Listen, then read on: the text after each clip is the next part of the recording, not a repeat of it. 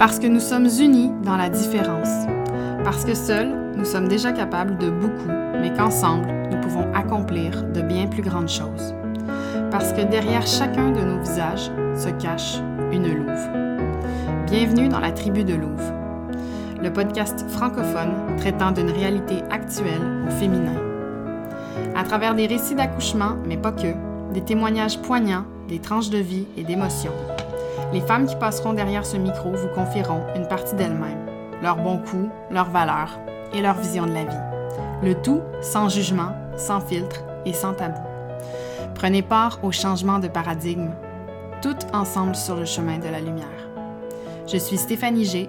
Bienvenue dans la tribu de Louvre.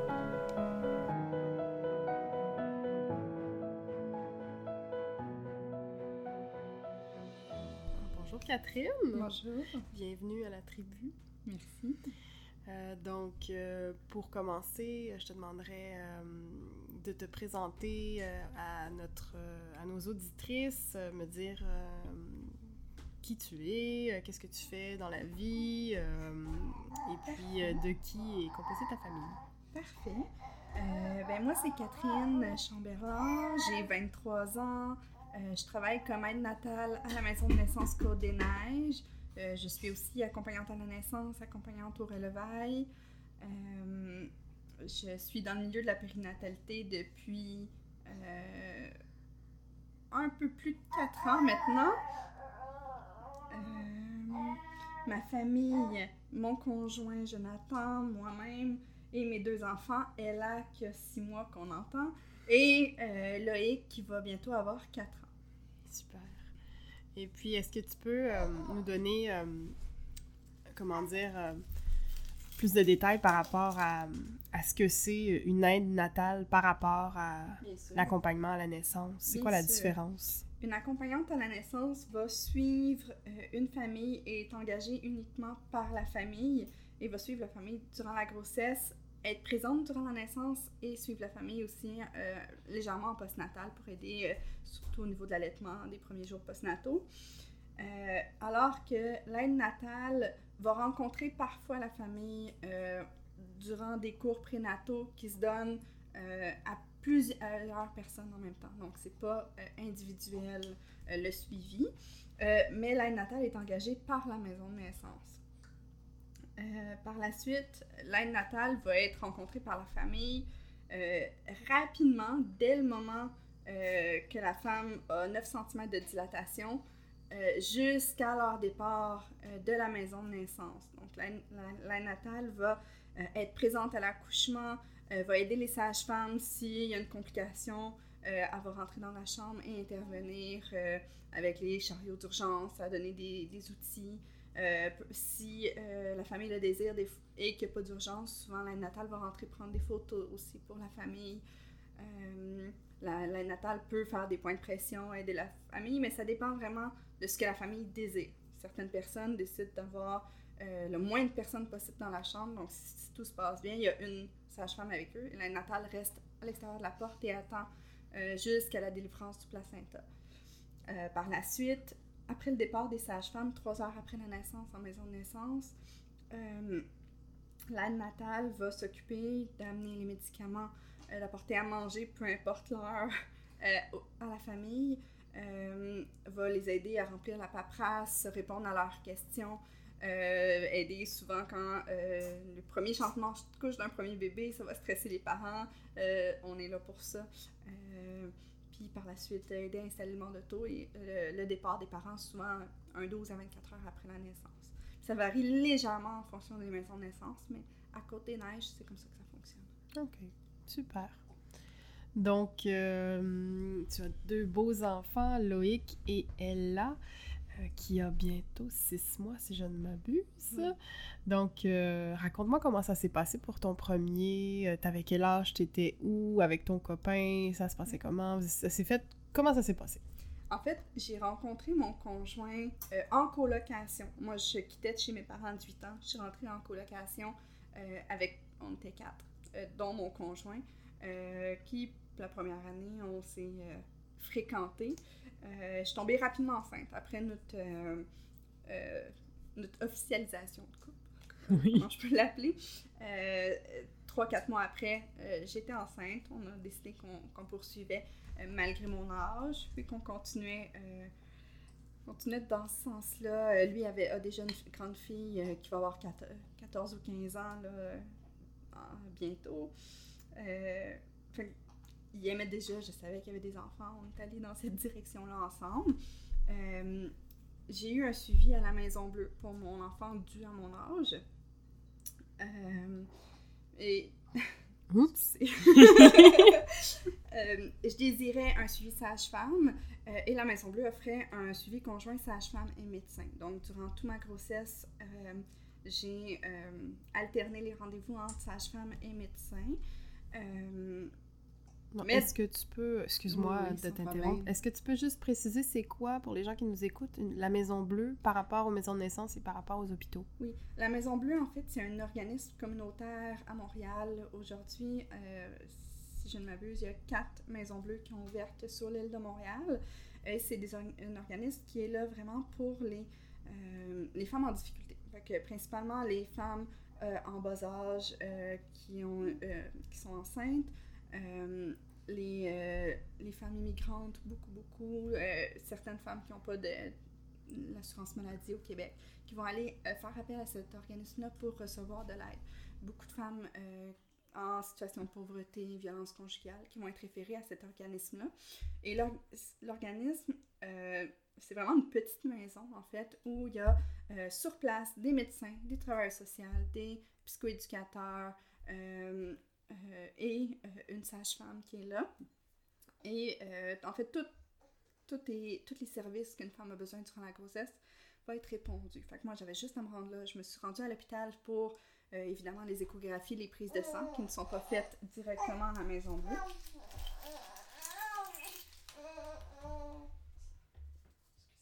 Elle a, elle a mangé un petit biscuit. Euh, donc, euh, qu'est-ce que je disais? Oui, la Maison Bleue. Euh, et moi, j'ai eu, c'est un suivi. certaines femmes peuvent désirer seulement avoir le suivi avec un médecin dans la Maison Bleue, mais il y a aussi l'option d'avoir une sage-femme qui était mon désir. Donc, mais quand tu choisis un suivi sage-femme à la Maison Bleue, tu as quand même un suivi avec un médecin automatiquement. C'est vraiment un, suivi conjoint qui. Euh, donc, je suis suivie là-bas, tout se passe bien, j'ai une belle grossesse avec aucune problématique. Euh, on visite la maison de naissance, on désire, moi et mon conjoint, accoucher en maison de naissance. Euh, malheureusement, à 41 semaines, j'ai toujours pas accouché, j'ai eu des décollements des membranes on essaye de. J'ai bu des tisanes de feuilles de framboisier. J'ai essayé beaucoup de trucs de grand-mère pour accoucher. Ça marchait pas. Mon bébé, euh, qui était déjà un très gros bébé, euh, donc les médecins déjà étaient pas pro. On, on parle de, de, combien de livres euh, Il est né à 9,6 livres. Ça fait combien en kilos divisé en 2,2 ah, Je m'en rappelle. Peu importe. Mettons que ça fait vers 4 kilos. ça fait un bébé. Presque un peu plus de 4 kilos. Quelque chose comme ça, un trop gros bébé selon les normes des médecins. Euh, et donc, euh, juste avant qu'on rentre dans le vif du sujet euh, du jour J, ta grossesse, comment ça s'est passé? Et j'aimerais savoir aussi à cet âge, parce que tu me dis que tu as accouché à 19 ans, c'est quand même jeune. Euh, qu'est-ce qui fait qu'à 19 ans, euh, une jeune femme euh, souhaite se lancer dans la maternité avec un suivi sage-femme et pas avec un système, le système médical qui prend beaucoup de place au Québec aujourd'hui, puis dans ce temps-là encore plus, sûrement? durant ma grossesse, je suis tombée en amour avec tout ce qui entourait la grossesse et j'ai décidé de faire ma formation d'accompagnante à la naissance à ce moment-là ce qui a confirmé mon choix que je voulais un accouchement naturel le plus possible. Hein?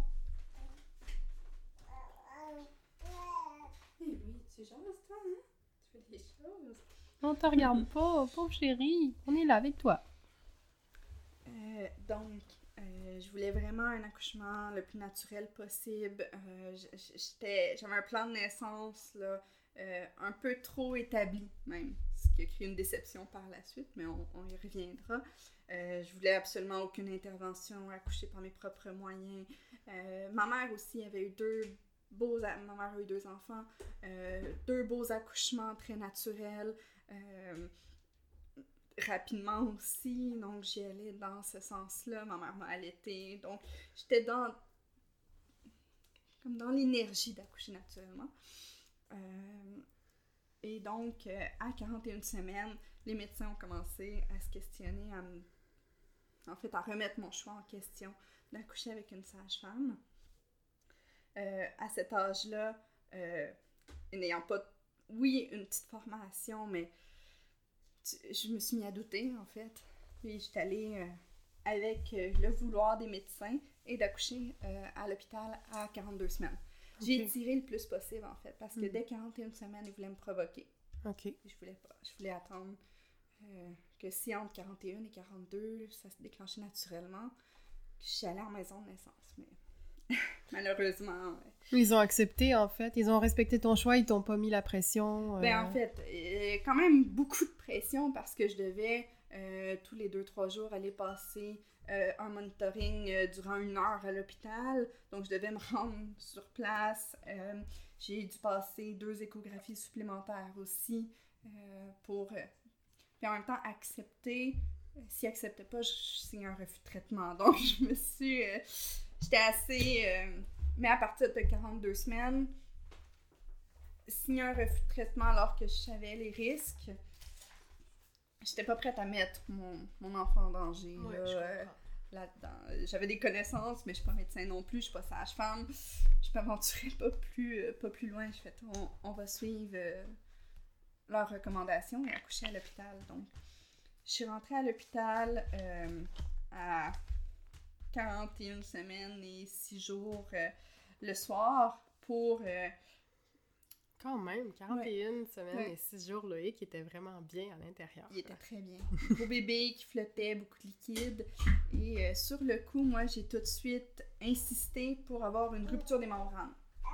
Je me suis dit, moi, je veux pas de pitocin qui est un. En fait, ils te mettent un soluté avec euh, le produit, le, le, pitocin, pour provoquer des contractions. Euh, C'est une induction. Une induction, exactement. Il y a plusieurs moyens d'induire. Il y a le ballonnet, il y, en a plusieurs façons. Et moi, je voulais aller le plus naturellement possible. Moi, selon ma logique, j'avais beaucoup de liquide. Si tu perces la membrane, le liquide s'en va, la tête de mon bébé va coller, va coller sur le col, ce qui va déclencher les contractions, ce qui va créer l'accouchement. Et que si, après, par exemple, 5 heures, j'ai pas de contractions, ça fonctionne pas, là, on mettra le pitocin. Mais malheureusement, euh, la main de Loïc était sur sa tête comme ça. oh, il y avait la main sur son chakra coronal. Donc, c'était dangereux à ce moment-là. Puis ça, je le comprenais tout à fait. C'était dangereux de percer les membranes que le bras passe par le col, en fait. OK. Euh, parce que il y avait peur que le bras sorte avant tout le reste? Oui. Ah, mais oui. Oui. Que vu que la main était là, tu perces les membranes, la succion se fait. Euh, c'était dangereux. J'aurais dû, j'aurais, si je revenais dans le temps, modifier quelque chose pour cet accouchement-là, euh, ça serait probablement se dire, bon, proposer au médecin d'aller marcher le temps qu'il change de position, puis de percer les os au bon moment, mais dans la fatigue, euh, on sait pas trop, bon, let's go, on y va, on, m'installe le pitocin. Fait que là, ça faisait combien d'heures que tu étais en En fait, ils m'ont passé... Euh, passé plusieurs choses, là. Euh, je suis rentrée le soir, à peu près à 10 h à l'hôpital, 9-10 h ils m'ont fait un, un décollement des membranes parce que je voulais encore que ça se déclenche le plus naturellement possible. Et à 11h le lendemain matin, 11h midi, on m'a installé le pitocin. Euh, le pitocin ne fait pas effet, en fait. J'ai aucune contraction. Je ne me rappelle plus combien d'heures je passe euh, sans contraction, mais il augmente la dose, il augmente la dose, il augmente la dose, il augmente la dose, jusqu'à la limite permise pour eux. Wow. Donc, euh, je suis plus sûre des dates, mais euh, des, heures, mais je pense 5-6 euh, heures après, il n'y a rien qui se passe, j'ai une dose de pitocin. Aucune. En fait, le col ne bouge pas. Le col ne bouge pas. Mon, je ressens rien. J'ai, j'ai, pas, j'ai pas d'épidural à ce moment-là. Là. Je ne ressens rien.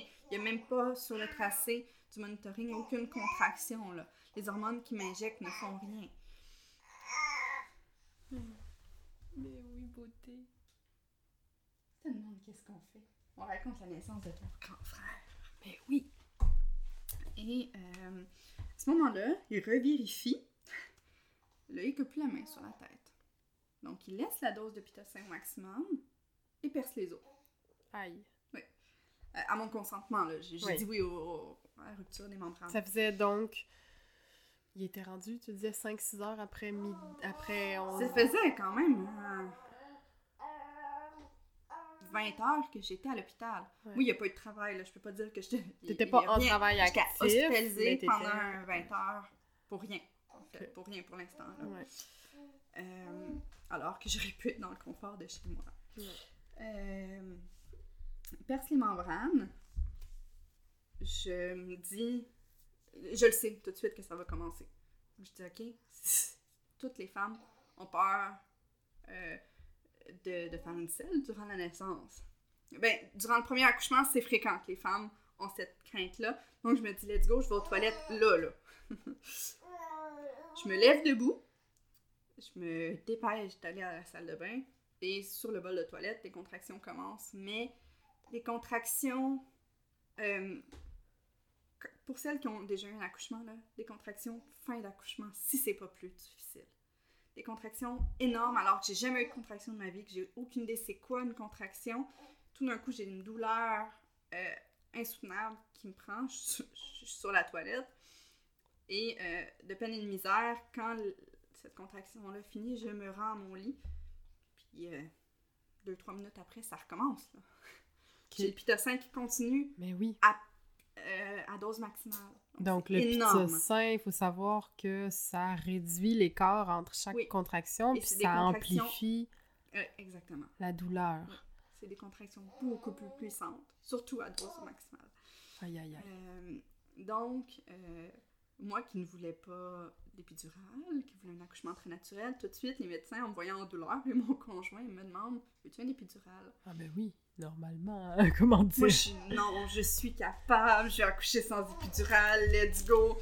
J'ai été surprise par les premières, mais tout va bien se passer. T'étais bonne pour. Hey, t'avais, euh, t'avais 19 ans, puis tu Ouais. tenais tête euh, au médecin comme Ouais. ça. euh.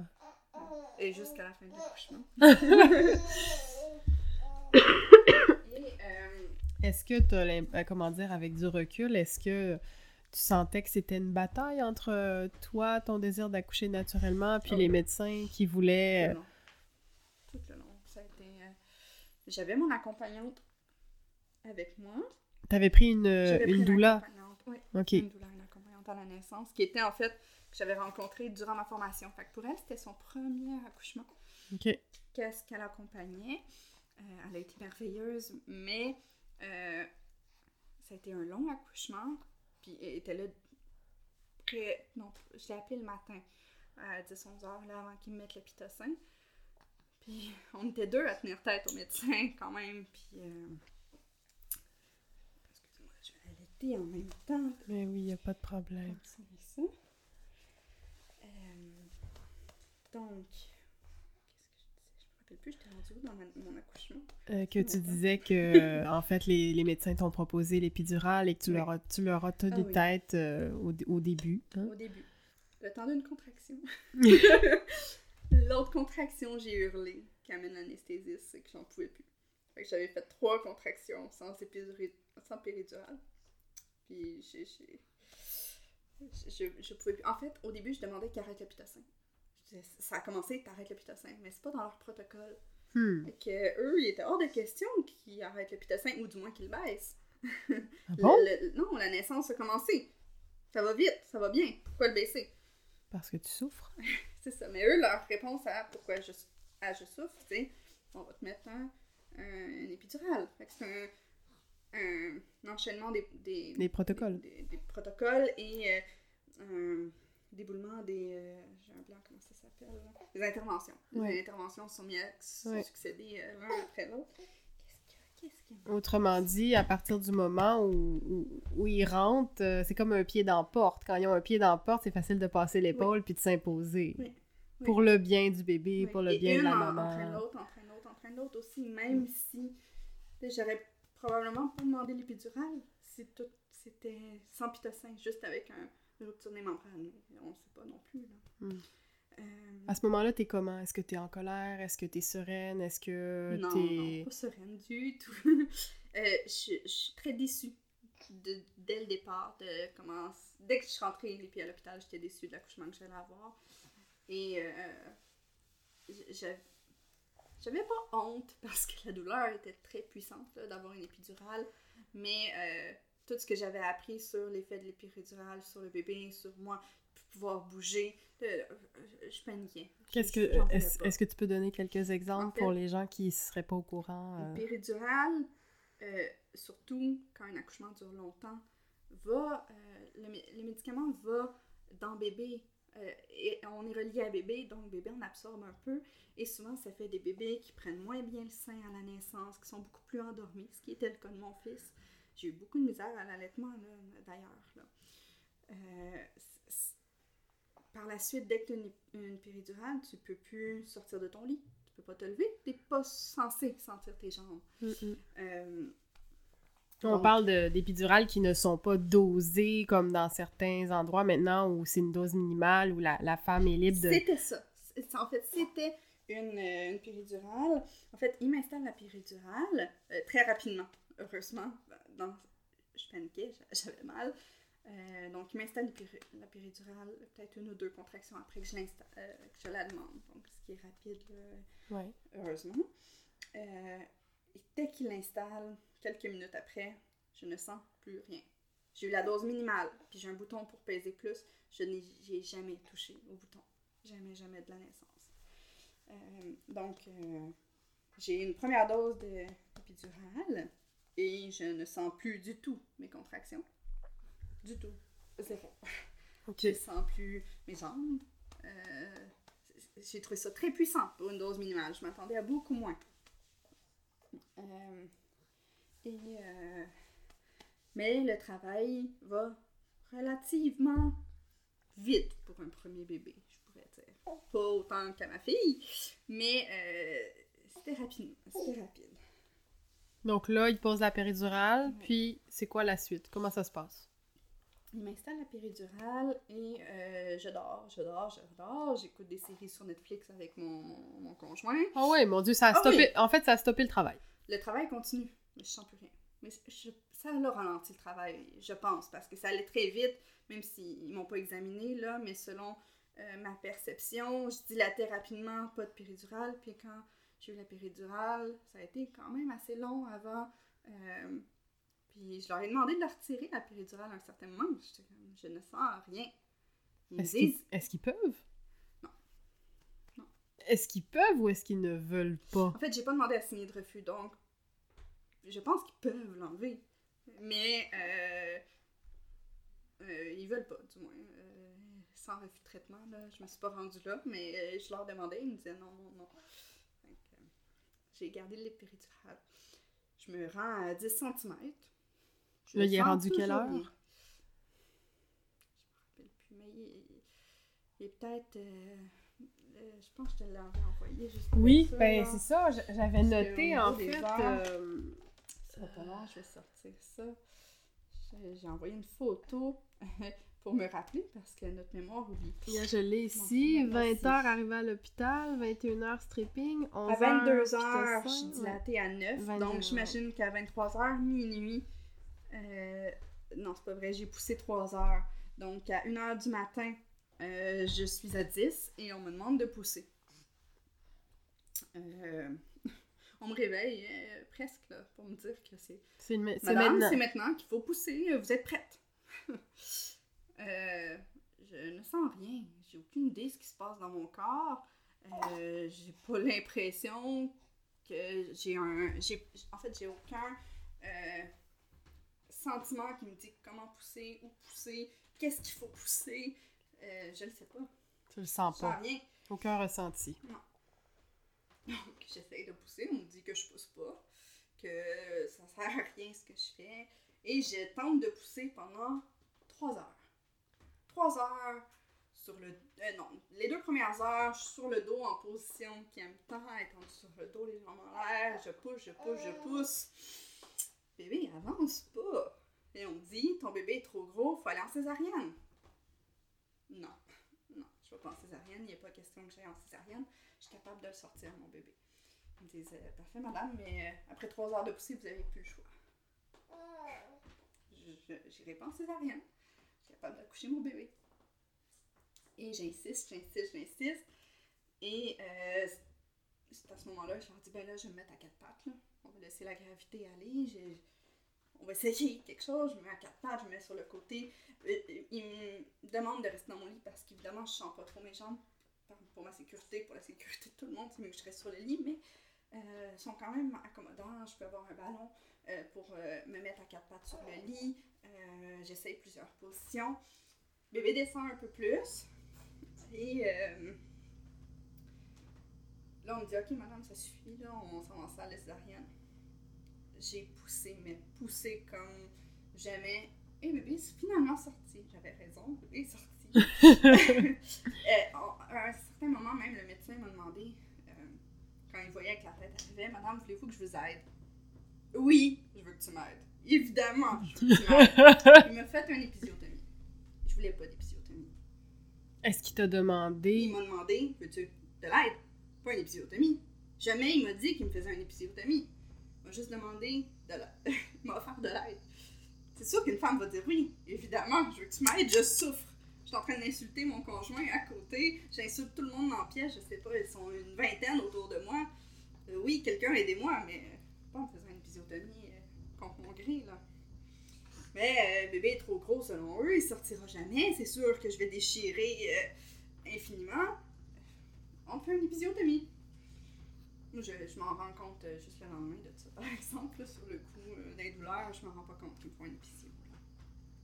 Puis on, on- on- Comment dire? Tu as encore la péridurale, donc c'est sûr et certain que l'épisiotomie, en fait, pour celles qui ne savent pas c'est quoi, c'est une incision qui est pratiquée au niveau du périnée, souvent en diagonale, euh, qui vient euh, euh, faciliter euh, la sortie, mais c'est une autre intervention médicale qui parfois est nécessaire quand il y a forceps ou ventouse, mais dans ton cas, c'était pas, c'était pas, C'était pas. le cas. Non. Non, parce Rien essayer d'autre. On m'a jamais proposé de ventouse, de forceps quoi que ce soit. C'était césarienne. Il est trop gros, il passera pas en voir césarienne.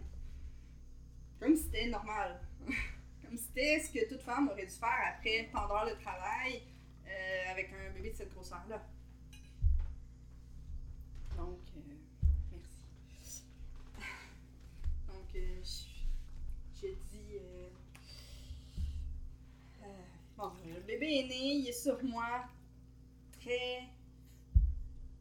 en, en bonne santé. Il y a un Apgar, l'Apgar qui est la note qui est donnée au bébé après la naissance 9, 9, 10. Donc, c'est un bon bébé, en bonne santé, tout va bien, mais moi je le trouve très endormi. Il veut pas chercher le sein. On me dit c'est parce que c'est un gros bébé. Tous les gros bébés sont plus endormis après la naissance. Ok. c'est parce je que... m'ostiner, je viens de travailler gros, bon. Mais euh, tout de suite, là, on prend mon bébé, on l'amène sur une table pour le baiser, on coupe... euh, en fait, ils ont offert à mon conjoint de couper le cordon. Mon conjoint, qui a peur du sang comme tout, dit non. Moi, je voulais couper le cordon. Ils m'ont jamais demandé si moi, je voulais couper le cordon. Mais j'étais un peu d'invape, je sais pas trop ce qui se passe. Ils coupent le cordon de mon bébé, ils l'amènent sur une table, euh, sans que j'aie eu vraiment ben, du pot à pot zéro. Ils l'ont déposé sur euh, ma jaquette, puis ils l'ont repris deux minutes après. Fait que le temps qu'ils me recoudent, à ce moment-là, je me rends compte justement que j'ai eu le genre de Ils te le disent. Non, non, c'est l'épisiotomie. Par coup. Ah! Ah, je savais pas. Mais non, ça passe d'une oreille, ça sort dans l'autre. J'ai d'autres préoccupations. À ce moment-là, c'est pas la priorité, oui. Je veux juste mon bébé sur moi qui est à l'autre bout de la salle, puis qui. Euh, il pèse une mesure. Je sais pas trop ce Ils qu'ils sont font, en train de mais- faire des gestes qui auraient pu attendre parce que ton bébé, en fait, n'est pas dans une souffrance. Non. Donc, ils sont en des train... gestes qui auraient pu être faits sur moi aussi. Ben, pas le peser, mais pourquoi le peser dès le moment de la naissance? Il est Mhm. plein d'eau, plein de soluté en plus. On- Ben oui. En fait, j'ai un bébé de 9,6 livres. Peut-être qu'il serait plus petit sans toute cette soluté-là. Puis euh, il était vraiment gonflé euh, d'eau, en fait. là. Donc, euh, mais il est en pleine santé. Je suis contente. J'ai accouché. Mon conjoint est ému aussi. Bon. Est-ce que relativement, euh, ton accompagnante à la naissance est toujours avec toi? Oui, elle est toujours avec moi. On est tout un peu endormis parce que ça fait si longtemps. Il est rendu euh, presque 5 heures du matin.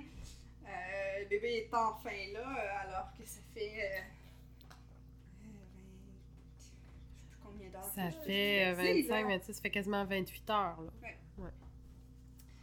Donc, euh, tout se passe vite, je suis un peu endormie. Après ça, ils remettent mon bébé sur moi. Je suis contente d'avoir mon bébé.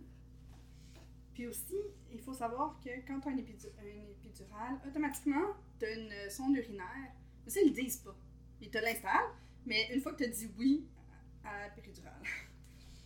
Euh, donc, euh, euh, je il, me désinstalle un peu tout. La sonde urinaire reste installée quand même le temps que tu retrouves, euh, que tu puisses te mettre debout pour aller à, à la toilette, évidemment. Donc, il me transfère à ma chambre, qui est au début euh, une chambre double. Ah. Euh, je voulais une chambre privée, mais il était tout occupé. Fait que, bon, euh, ça a été un postnatal difficile.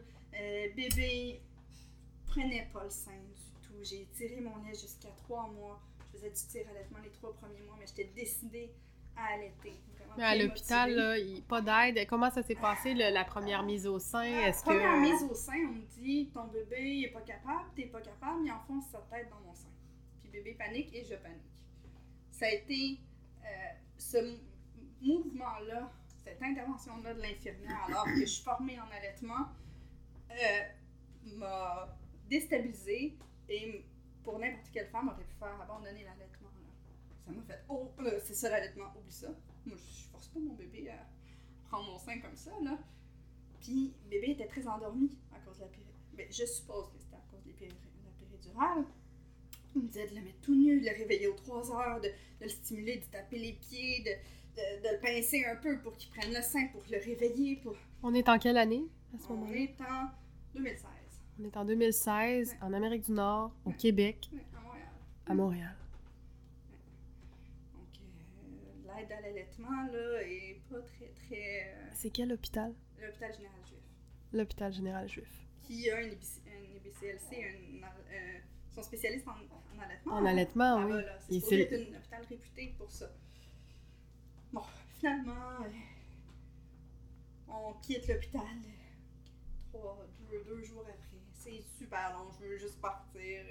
Avec mes connaissances aujourd'hui, j'aurais signé un refus de traitement, mais tu mets ton enfant en danger si tu signes un refus de traitement, c'est donc ben... Ils sont beaucoup dans la culpabilité encore. Ah On oui, sent que le, le joug euh, de l'influence judéo-chrétienne, euh, du christianisme, euh, est encore très, Et, très présent. et le fameux formulaire de la documentation sur le bébé secoué. Vu mon jeune âge, j'avais 19 ans à la naissance de mon fils, ils ont passé une heure à m'expliquer qu'il fallait pas que je secoue mon bébé. Alors que, euh, je le sais aujourd'hui, ça prend 5 minutes expliquer cette documentation-là aux familles en général. Et je le sais qu'ils ont pris beaucoup plus de temps vu mon âge. Autrement dit, ils étaient dans le jugement Euh, vis-à-vis oui. de ta, ta, ta condition, ta situation. Et vu que je, remets tout, euh, je remettais tout en question aussi, euh, Remets les infirmières en appréciaient question. pas du tout, du tout que je ne pas d'intervention sur mon bébé. Je voulais pas d'aide, je voulais surtout pas qu'ils leur donnent, euh, qu'ils donnent à mon bébé quoi que ce soit. Là. Euh, ben, mon bébé a eu la vitamine K, euh, il a eu longueur dans les yeux, mais je voulais pas. euh, tu sais, ça a été une bataille continuelle. Je suis revenue chez moi épuisée. Ça a été très dur, là, le postnatal avec mon fils. J'ai pleuré beaucoup. J'étais très déçue, même encore aujourd'hui, de cette naissance-là. Je suis contente, j'ai un enfant en santé. Puis, dans le fond, c'est juste ça que je demande. Mais si c'était à refaire, ça serait fait assurément différemment. Euh, mais euh, heureusement, euh, par la suite, j'ai eu ma fille et la naissance que je rêvais pour elle. Donc, Donc, Ella est arrivée combien d'années après son frère? On voulait deux enfants relativement rapprochés, euh, mais euh, j'ai fait plusieurs fausses couches. Des fausses couches très tôt dans les deux, trois premiers mois de grossesse. Là. Euh, ça fonctionnait pas. Donc, euh, Donc, Loïc est né en 2016. Oui. Ella est arrivée combien de temps après son frère? Ella, elle est arrivée. Loïc va avoir 4 ans, donc mon gars avait 3 ans. Quand, euh, Quand t'es tombée enceinte? approximativement, là, oui. Ouais. Quand je tombe enceinte euh, de Ella. euh, qui était une, une grossesse beaucoup plus attendue, désirée que, que pour mon garçon. Euh, ça n'empêche pas l'amour qu'on a pour l'un des deux, là, mais euh, c'était très différent. Puis à cette époque-là, quand je tombe enceinte, je travaillais en maison de naissance depuis un an, comme aide natale. Donc j'étais plongée dans le milieu et là, cette fois-ci, c'était certain que j'accouchais naturellement. Euh, ben, au début, c'était supposé être en maison de naissance. Euh, mais euh, c'est mon lieu de travail quand même. Donc j'avais un certain inconfort d'être avec mes collègues. Euh, je suis quelqu'un dans la vie qui veut beaucoup aider euh, son prochain et euh, je le savais. Qu'en sachant où tout est placé, dès que j'avais accouché, je faisais le ménage. Pour que l'autre aide natale, que c'est son travail qui est payé, on ait moins à faire. Je me connais trop pour ça. Ma sage-femme aussi le savait. Euh, et euh, avec mon conjoint qui était tout- très très à l'aise à ce que j'accouche euh, à domicile, on est allé dans cette direction-là au fil des suivis de grossesse. Là. Ma décision s'est concrétisée. Excusez, je t'ai soufflé à Ben parler. oui. pas de problème, en même temps, t'es t'es en Et, portage et tout. là, C'est... Et finalement, même, même à ça, euh, jusqu'à la dernière seconde, je disais à ma sage-femme, oui, mais si je veux accoucher en maison de naissance parce que mon ménage n'est pas fait et que c'est le bordel chez nous, je peux-tu? Ben oui. Évidemment que si je change d'idée à la dernière minute, euh, c'était drôle parce qu'accueillir mes collègues chez moi, j'avais peur que ça soit pas euh, à la hauteur. Puis Hmm. pourtant, c'est moi qui accouche, ils sont là pour m'aider, moi, mais j'ai j'ai cette personnalité-là. Donc, euh, Tantôt, euh, tu disais que ça avait été long euh, de retomber enceinte. Euh, T'as eu combien de fausses couches entre tes deux enfants? J'ai eu approximativement 4 à 5 fausses couches entre les deux. OK. Mais euh, je dis approximativement parce que euh, les trois dernières, euh, je voulais pas les confirmer en fait. Je ne faisais pas de test de grossesse simplement. Euh, C'est que je voyais que j'avais pas mes règles depuis un mois, deux mois. Puis tout d'un coup, ça revenait en gros saignement. Je, je voulais pas. Je voulais pas le savoir. Ouais. disais, ok, j'ai du retard, puis c'est ça, mais euh, je le sais que j'ai fait une fausse couche. Euh, puis pour ma fille, j'ai attendu trois mois, pas de règles. Pour euh, te faire un test? Oui. Wow! Faisait trois mois que j'avais pas mes règles, mais que je le savais, j'étais malade, comme les autres fois aussi auparavant, mais je voulais pas être déçue, encore une Hmm. fois. Donc j'ai attendu. Trois mois de grossesse, j'ai fait un test, euh, une belle surprise, euh, et même qu'on, euh, au fil de mon suivi, j'ai même pas voulu savoir si c'était une petite fille ou un petit garçon. Donc, est-ce que t'as quand même fait les échos? Quand t'as Oui. fait ton test de grossesse puis que t'as eu ta première écho, il, il- il disait qu'elle était... euh, qu'elle avait quel âge, en fait? T'étais enceinte de combien de temps? Euh, en fait, j'ai fait une écho de datation euh, parce qu'en fait, en parlant à ma sage-femme, on, on a réalisé que peut-être qu'il y avait une erreur dans la datation pour mon fils. Que j'avais accouché à 42 semaines, mais peut-être que j'avais moins que ça, en fait. Puis pour être certaine, euh, parce qu'aussi mes dates de dernière menstruation et la date de euh, Présumé de présumée fécondation. fon- fécondation, euh, selon ce que j'avais noté, euh, ça donnait pas la même DPA, ça donnait deux semaines de différence. Moi, je me disais Oh que c'est pas vrai que tu vas me provoquer à 42 semaines, je suis juste à 40 au final. Ah là là là là là. Donc, euh, on a fait un écho de datation et on a gardé, euh, moi et ma sage-femme, on s'est entendu qu'on gardait la date euh, de fécondation présumée et non de dernière règle. On modifiait ça dans le dossier pour me laisser un jeu un peu plus là. Euh, parce qu'à partir de 42 semaines, les sages-femmes sont pas très à l'aise. Ben. Et c'est normal, là, parce qu'il y a des risques euh, pour le bébé, parce que le méconium commence à s'accumuler à l'intérieur. euh, puis il y a beaucoup plus de risques pour bébé après 42 semaines. Donc, pour me laisser un petit jeu vu, j'avais une très grosse crainte d'accoucher, passer 42, euh, de revivre la même naissance Hmm. qu'à mon fils, et de pas pouvoir avoir la naissance que je voulais. Donc, c'était quoi cet accouchement que tu, dont Oui. tu rêvais? Euh, donc, euh, je vais me sortir juste les heures pour pas vous. euh, Je les ai notées, je pense. je les ai aussi. Donc, le 13 août, le matin, je vais porter mon garçon à la garderie. Mon grand garçon de 3 ans et demi à cette époque-là. Je vais le porter à la garderie le matin.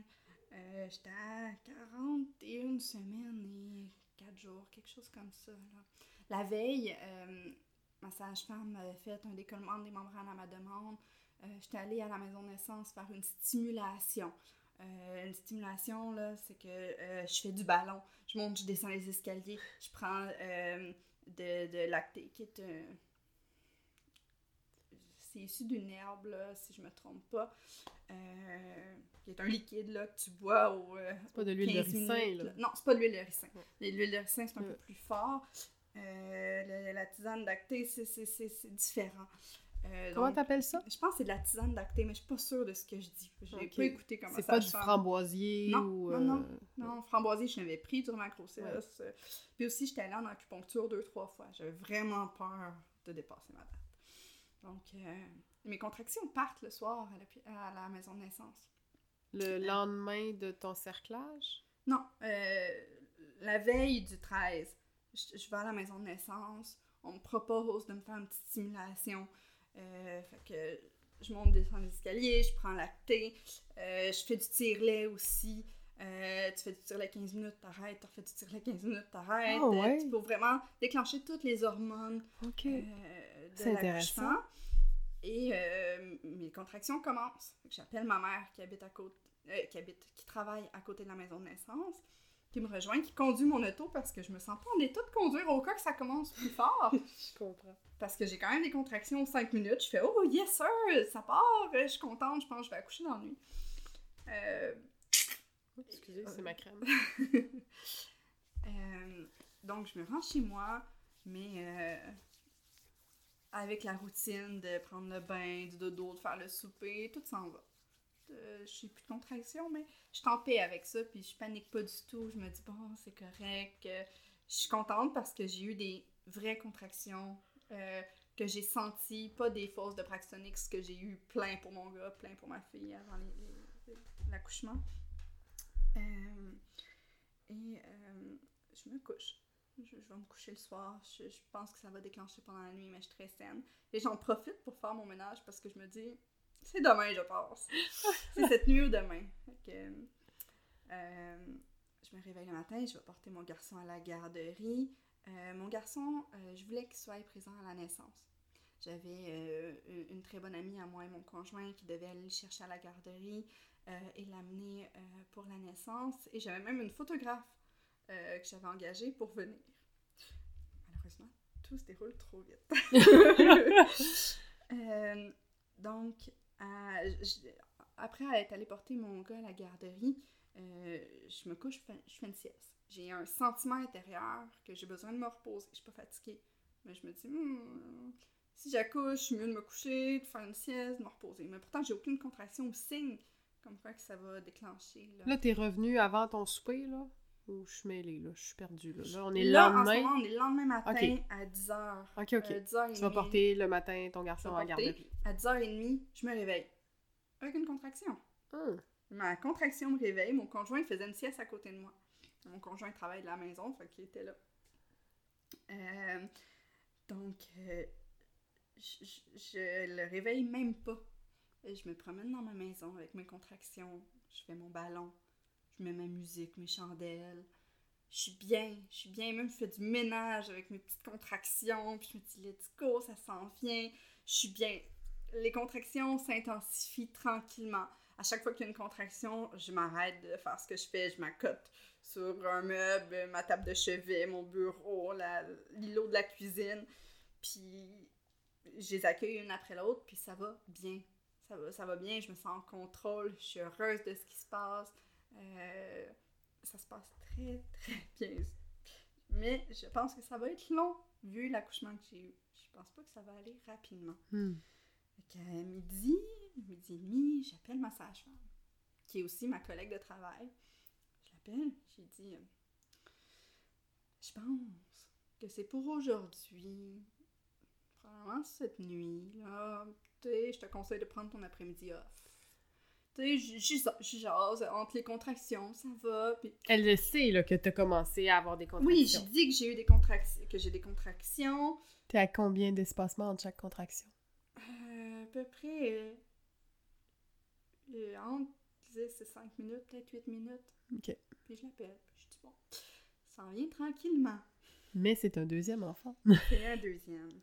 Et euh, faut savoir que ma mère accouche très rapidement de ses enfants. Mais qu'une naissance provoquée, euh, c'est pas du tout. Euh, ça peut pas te donner un exemple pour un second accouchement. Mais non. Mais je m'attends au pire et j'appelle personne. J'appelle pas mon accompagnante parce que j'ai aussi une accompagnante à cette naissance-là. J'appelle pas ma photographe, j'appelle pas mon amie pour qu'elle aille chercher mon gars, j'appelle personne, j'avise ma sage-femme. Euh, une demi-heure après, je rappelle ma sage-femme, un petit peu en panique, et je lui dis euh, Viens-t'en, là, là, là. Je, réveille mon chum. je réveille mon chum, j'ouvre mon bain. Euh, il est à peu près une heure à ce moment-là. J'ouvre mon bain euh, aux chandelles, la lumière fermée. J'ai mis euh, des, des huiles essentielles, là, ça sent bon, je suis, ben, je suis bien. Les contractions font mal. je le cache à personne, ça fait mal. C'est pas un accouchement parfait non plus, là. Mais euh, je rentre dans mon bain chaud et euh, je prends les contractions qui s'intensifient, qui se rapprochent énormément. Je suis aux 3 minutes, là. Il n'y a pas de sage-femme dans la maison, là.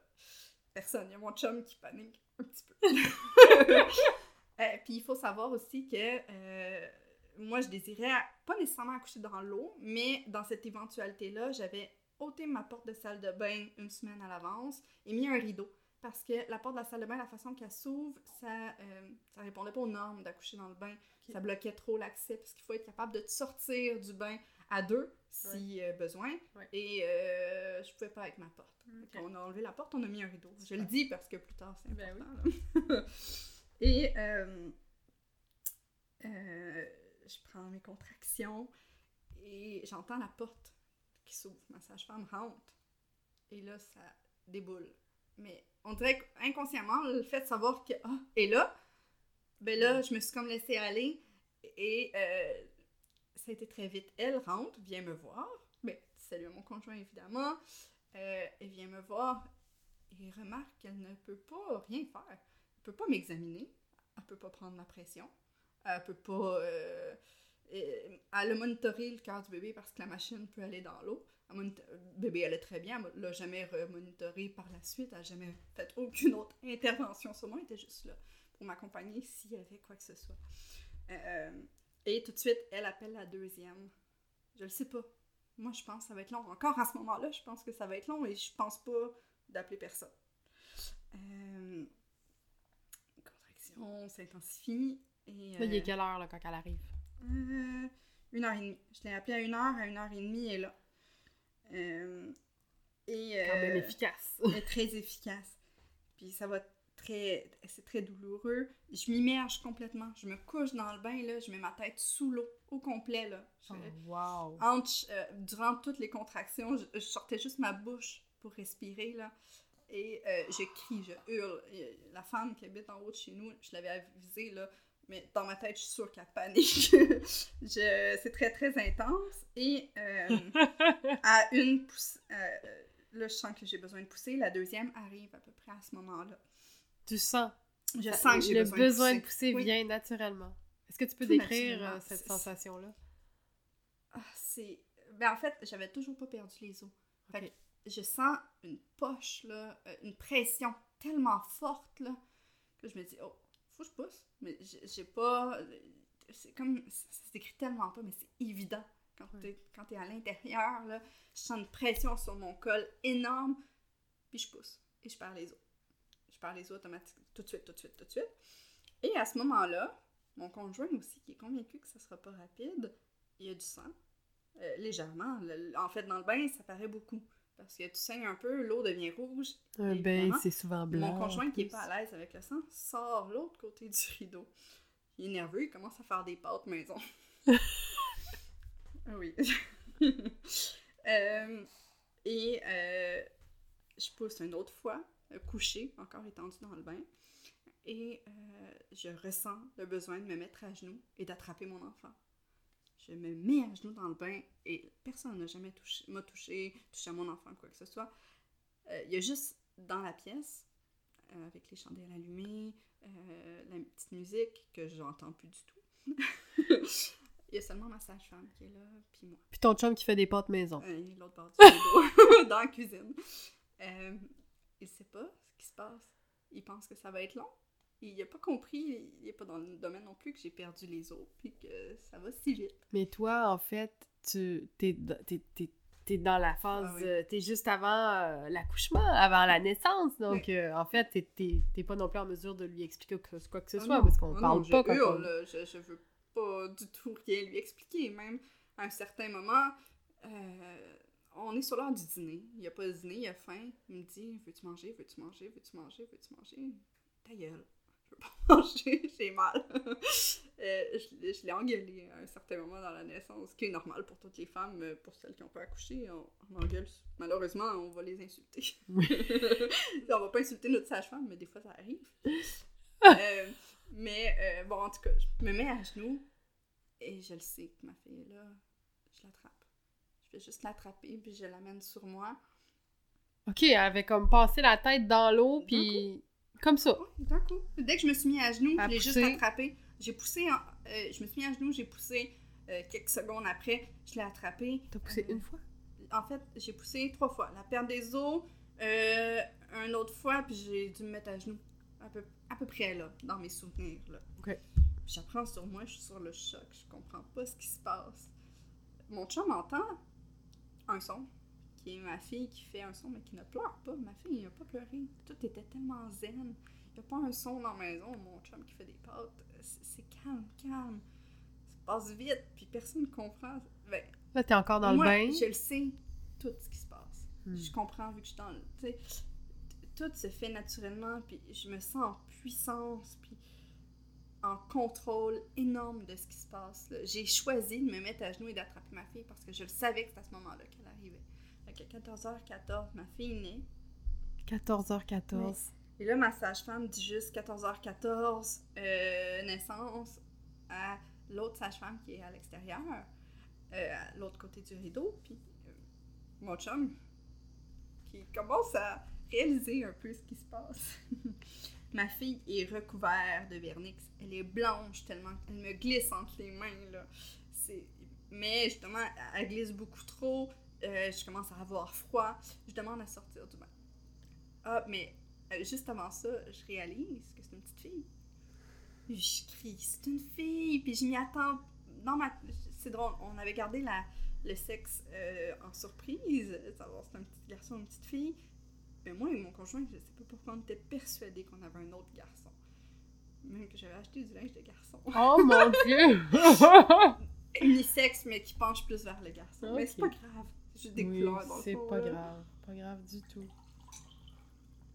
Mais, euh, fait que là, je dis que c'est une fille, mon conjoint qui vient, qui voit sa fille.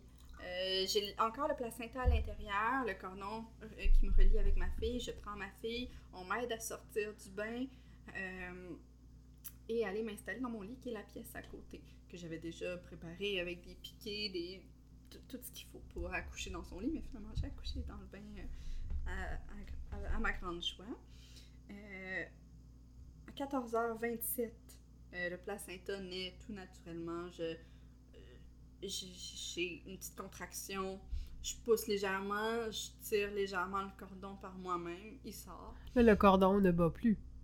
Euh, non, il bat encore à ce Il moment-là. bat encore. Oui, oui, il Comme quoi-. C'est long, là. Mais oui, C'est long, long. mais je suis encore reliée par ma, avec ma fille. Là. Ma fille, le cordon n'a pas été coupé encore, là, du tout, du tout. du Puis tout. tu, tu emploies le terme euh, le placenta naît. C'est la naissance du placenta. Oui, je trouve ça très, ça. je trouve ça très beau. Toujours la naissance du placenta. On l'utilise en, en maison de naissance. Là. Le placenta, c'est l'organe qui fait vivre ton enfant. Fait il est aussi important que l'enfant. Et même que souvent, c'est la naissance du placenta qui est. c'est je veux dire, une femme va faire souvent une complication au moment de la naissance du placenta, pas de naissance de l'enfant. C'est le placenta, souvent, qui, si un morceau qui se détache, va créer une hémorragie.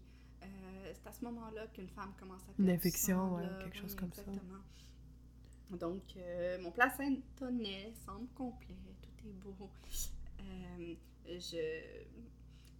Je sais plus à quelle heure, mais euh, j'attends quand même presque une demi-heure. là. Je veux attendre de reprendre mes esprits, puis je coupe le cordon de ma fille. après, près une demi-heure après la naissance. Euh, à ce moment-là, m- euh, entre-temps, je sais plus trop, j'ai demandé, je m'en rappelle pas, mais j'ai demandé à mon conjoint d'appeler mon ami qui devait aller chercher mon garçon parce que elle arrive. elle arrive, mon accompagnante aussi arrive, bébé est né. Tout- tout est né, la photographe n'a jamais été appelée. Mais l'accompagnante et mon ami ont été appelés euh, entre-temps, là, probablement que j'ai demandé à mon conjoint de l'appeler. Euh, mon ami arrive, comprend pas que bébé est déjà né. Euh, et mon conjoint et elle vont chercher mon garçon à pied à la garderie qui est pas très loin. Euh, pendant que les sages-femmes me recoupent parce que j'ai déchiré légèrement. Mais on parle d'un gros bébé. J'ai eu un- ma fille elle est née à 9,4 livres. Oh légèrement oui! plus petite que mon garçon, mais un gros bébé quand même. Mais oui!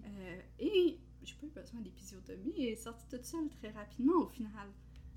Wow! euh, je, je, je suis aux anges. Je suis aux anges. Je, j'adore l'accouchement que je viens de vivre. Ça a été puissant, douloureux, mais en contrôle. Ça m'a apporté, puis ça m'a beaucoup changé dans le futur. Je me sens puissante, je me sens euh, euh, Capable. capable de réaliser beaucoup de choses depuis euh, cette naissance-là. là. Je pense que cette naissance-là aussi va faire de moi une meilleure reine natale qui comprend beaucoup plus la réalité, même si on avait vu des milliers d'accouchements, mais des milliers, j'exagère, des centaines d'accouchements naturels, je me sens encore. euh, Je, je comprends euh, encore mieux c'est quoi accoucher naturellement. Et par la suite, euh, mon garçon arrive, mon grand garçon de 3 ans et demi qui rentre, qui rencontre sa sœur, euh, qui rentre chez nous. On n'a pas besoin de quitter, de, de, de bouger, quoi que ce soit. Les sages-femmes sont là, s'assurent que tout le monde est correct. Puis euh, ils pèsent ma fille dans leur magnifique hamac. euh, deux, trois heures après la naissance, là. Pas immédiatement après la naissance parce que c'est pas nécessaire de peser immédiatement bébé. Mais oui. Parce que après que ma fille soit née, était vigoureuse, elle a pris le sein tout de suite. Euh, Puis par la suite, après le premier boire, ils ont pesé bébé. Est-ce qu'elle avait euh, fait euh, caca? Son méconium, il est sorti ou? à, ma... à mon souvenir, pas vraiment. Non. Mon liquide était super clair. Donc, est-ce que j'avais vraiment un 42 semaines? Je sais pas. Parce que dans le fond, souvent on dit un bébé euh, qui naît à 42 semaines n'a pas beaucoup de vernix. Elle était euh, Couverte. en- couverte de vernix. Et, euh, C'est quoi le vernix, si tu veux vernix, expliquer pour les gens qui savent oui, pas c'est quoi? C'est euh, une, une substance qui va protéger la peau. euh, c'est une substance grasse, blanchâtre, qui recouvre bébé, qui est super bénéfique pour leur peau parce que immergé dans le liquide amniotique, ça va le protéger en fait, bébé. Hmm. Puis c'est que bénéfique, ce, ce, ce vernix-là. En fait, on va frotter. La peau va absorber le vernix. euh, ça protège beaucoup la peau de bébé. Euh, et euh, souvent, un, un bébé né euh, passé 40 semaines va avoir un liquide, là. Le liquide amniotique va être avec du méconium habituellement. Mm. Alors que, à ma connaissance, il n'y en avait pas. là. Le- L'eau du bain avait un peu de sang, mais c'est tout. Là. Mon gars assiste à la pesée de sa sœur. Euh, mon conjoint est avec moi dans le lit, euh, avec mon garçon. On est tellement relax de ce qui vient de se passer. On n'est pas épuisé du tout. On vient de dormir à 10h le matin. Il est rendu 2h de l'après-midi. Euh, ça va merveilleusement bien. Finalement, trois heures après la naissance, ma sage-femme quitte. Mon conjoint qui avait fait des pâtes maison, euh, ben, il finit de faire le souper. Toute, toute la routine continue comme si ma fille avait toujours été là. Comme si rien ne s'était passé. Ma sage-femme quitte, va chercher sa fille à la garderie. Elle aussi, c'est une naissance très rapide pour elle. Mais là. oui. Euh, puis pas très difficile, c'est moi qui ai tout fait, puis c'est merveilleux comme ça. Ça a été parfait, comme je voulais, puis ça m'a beaucoup euh, euh, apaisé de l'accouchement que j'avais eu pour mon fils. là. Savoir que j'étais capable d'accoucher naturellement et euh, très rapidement finalement. C'est vraiment impressionnant en tout cas. Est-ce que tu sais euh, c'est quoi la symbolique euh, de leur miroir 14h14? Non. J'ai fait quelques recherches. Je me suis permise de regarder. Et j'ai juste noté ra- rapidement, en fait, ça annonce, euh, ben, ça annonce une bonne nouvelle. on s'entend qu'une naissance, c'est une bonne nouvelle. C'est une heure qui est très positive et qui envoie comme message que maintenant, c'est le temps de laisser de côté tout ce qui est inutile dans ta vie. En fait, ça te fait aller à l'essentiel et euh, ça dit, euh, en gros, au niveau de la numérologie, que bien que tu aies essuyé euh, des épreuves, Mhm. que maintenant, euh, c'est un revirement de situation et que tu vas pouvoir récolter tout ce que tu as semé. Donc, euh, il parle aussi d'une présence féminine euh, importante pour toi dans ton existence. Mhm. Donc, je sais pas si la présence féminine, c'est c'est Ella, mais euh, en tout cas, Ouais. c'est beau. Ah oui, ah oui, tellement. hein. De, de pouvoir vivre l'opposé des deux naissances. Puis pourtant, euh, dans ma vie, entre les deux naissances de mes enfants, j'ai vu et j'ai assisté et aidé des femmes à accoucher en tant qu'accompagnante, en tant qu'aide natale. Euh, j'ai accompagné des femmes d'accouchements totalement différents les uns des autres en, milieu hospitalier. Euh, à la maison de naissance, j'avais jamais eu la chance de voir un accouchement à domicile, par exemple. Mais j'étais en confiance avec ce qui se passait, puis c'est vraiment merveilleux de pouvoir vivre ça dans une vie, là, de sentir cette puissance-là d'accomplissement-là. À aucun moment, t'as douté de toi? Pas, au cours de la grossesse, pas au cours... euh, à, à un certain moment durant la grossesse où euh, on pensait peut-être, tu sais, premier, le premier test de diabète est sorti positif, j'ai paniqué. J'ai paniqué. J'étais sûre que j'accouchais pas à la maison de naissance, que c'était la porte qui ouvrait toutes les... Le petit pied dans la Oui, porte de exactement, l'univers médicalisé. Euh, et finalement, le deuxième test euh, de, de diabète s'est avéré négatif, ce qui m'a beaucoup rassurée. Par la suite, euh, non, tout allait tellement bien. Mon conjoint m'appuyait à 100% aussi. euh, en fait, il m'appuyait. Euh, ne sachant pas trop quoi faire, mais il voyait que j'étais très en confiance. Et, Il te euh, faisait confiance. oui, puis il sait aussi, je, je compte souvent euh, des naissances que je vais vivre euh, à, à la maison de naissance. Bien sûr, en gardant la confidentialité, euh, jamais de rentrer dans les détails, là, mais des fois, je vais lui partager euh, comment je trouve ça magnifique, ce que j'ai vécu, euh, ou qu'il y a eu quatre naissances en une nuit puis que je suis épuisée. Euh, il voit que c'est tout à fait naturel. C'est comme rentrer dans, Oui. dans notre Ça famille. s'inscrit dans votre quotidien, dans votre style de vie. Oui. Puis mon garçon aussi m'en parle. De, il n'a pas, pas pu être présent dans- durant la naissance. Et au final, peut-être que j'aurais préféré qu'il ne soit pas présent euh, parce que je criais beaucoup et que je veux pas y faire peur. Puis probablement ça m'aurait bloqué de la bulle que je m'étais créée. Mais euh, il m'en parle. De, ah, l'allaitement, c'est tout à fait naturel pour lui. Euh, la naissance chez nous, à domicile, dans notre bain, que le soir même, on a tout le monde pris un bain à l'intérieur. Oh. C'est- normal. Ben, je dis tout le monde. vous avez un grand bain. Oui, c'est un très grand bain, très profond. Puis, euh, bien sûr, euh, on n'a pas. euh, je me trompe, là, mais c'est le lendemain qu'on a pris un bain tout le monde ensemble. Parce que, bien sûr, le premier 24 heures, j'ai pas baigné ma fille, là, mais euh, c'est- le bain de la naissance de sa sœur. Puis c'est normal.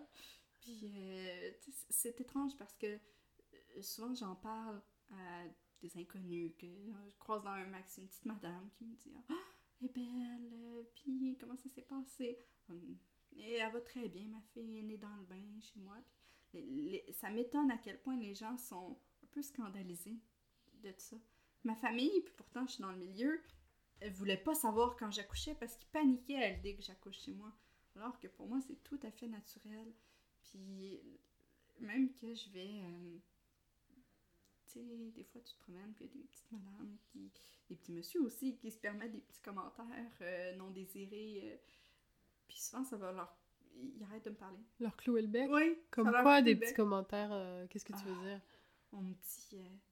à un certain moment, on me dit. oh mon Dieu, elle a pas de bas, elle doit avoir froid.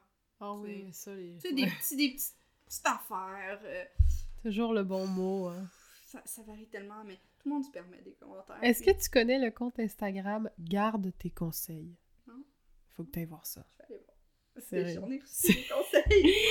Il faut que tu ailles voir ça. C'est Ouais. juste des exemples de conseils Mhm. qui n'ont pas rapport. qui sont, tu sais, des... qui ne sont... Ouais, bref, faut vraiment que tu ailles voir le compte. C'est vraiment... euh, Ouais, je vais aller voir ça. Ouais, c'est c'est génial.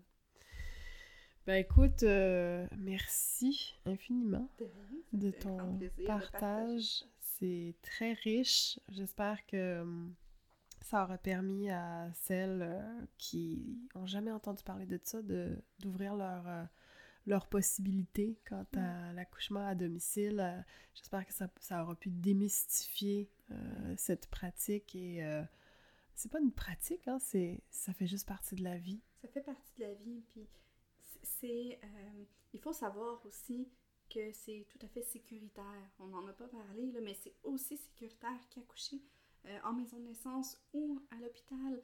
Euh, plusieurs semaines avant l'accouchement, les sages-femmes apportent un bac à la maison, une bonbonne d'oxygène, tous les médicaments nécessaires. Les sages-femmes peuvent faire toutes les interventions Sur le bébé. sur le bébé et sur moi. Si je fais une hémorragie, ils vont m'injecter le médicament qu'ils m'auraient injecté à l'hôpital euh, et que par la suite, euh, il aurait appelé une ambulance et j'aurais été transférée directement euh, s'il y avait eu quoi que ce soit. Là. Euh, sont là pour bébé, ils peuvent administrer les mêmes soins au bébé et à moi. Puis c'est pas. ça, a rassuré ma mère quand j'ai montré le bac, le bac d'intervention de tous les outils nécessaires en fait pour la naissance. Tu sais, la ventouse, elle est présente chez moi. Je le sais pas, elle est dans un bac, mais c'est présent s'il y a quoi que ce soit là. Les sages-femmes sont formées là, c'est pas n'importe qui qui vient euh, Ben accoucher oui. ton enfant là. Hmm. C'est, c'est- Finalement, on n'en a pas eu besoin du tout à, à la naissance de ma fille, mais ça arrive. Là. J'ai vu des naissances en maison de naissance où les sages-femmes ont besoin d'intervenir beaucoup plus euh, et euh, que l'ambulance est appelée parfois pour un transfert, mais parfois juste par précaution parce que les sages-femmes pr- prennent pas aucun risque. là. Ben oui. Dès qu'il y a une décélération euh, du cœur du bébé, euh, parce que oui, bébé est monitoré occasionnellement euh, pour s'assurer que tout va bien. Moi, ça n'a pas été nécessaire parce que c'était très rapide, mais il n'y a pas de risques qui sont pris. Là. Hein. Ça aura pris combien de temps en tout pour euh, Ella? Et là, de 10h le matin à 14h14, 10h30 à 14h14. C'est que 4h14, Ouais. quoi. C'est Très, très, très, très rapide. C'est génial. Puis je vois que tu l'allaites toujours, donc... oui, euh, elle a 6 mois, je l'allaite, je la porte. euh, ça, ça va très bien. Puis c'est un enfant, suite à cette naissance-là, qui est très paisible. Moi, j'ai l'impression qu'il y a eu une grande influence sur ce- sa personnalité. euh, D'être né dans, dans le calme, dans l'eau. Elle adore l'eau. On va à la piscine euh, deux, trois fois par semaine ensemble. Ah oui? C'est pas un bébé qui panique dans l'eau, contrairement à mon garçon. Garçon panique. Ben, paniquait, en fait. Aujourd'hui, c'est différent, mais... Hmm. Et puis la question... euh, La question, est-ce que... euh, Est-ce que vous aimeriez en avoir un troisième? Pas, pour l'instant. J'ai tellement eu une belle accouchement puis une belle grossesse que moi, je retournerai enceinte demain matin. Mais j'aime aussi énormément mon travail. Euh, donc pour l'instant, pour l'instant, c'est pas, pas une option. Puis je trouve ça important de profiter aussi de, de la première, au minimum de la première année de ma fille, de la voir grandir, de la- l'apprécier. Euh, mon garçon aussi continue à grandir. Euh, puis par la suite, on verra. Mais on on n'est pas décidé du tout, du tout, du oui. tout. Mon conjoint m'en reparle, mais c'est pas pour le moment. Ah oui, le Ah oui. conjoint! Eh ben. Bon, ben écoute, merci infiniment. Longue, euh, longue vie à, à vous quatre. euh, Merci. Puis merci euh, infiniment pour ton Ça partage. fait plaisir.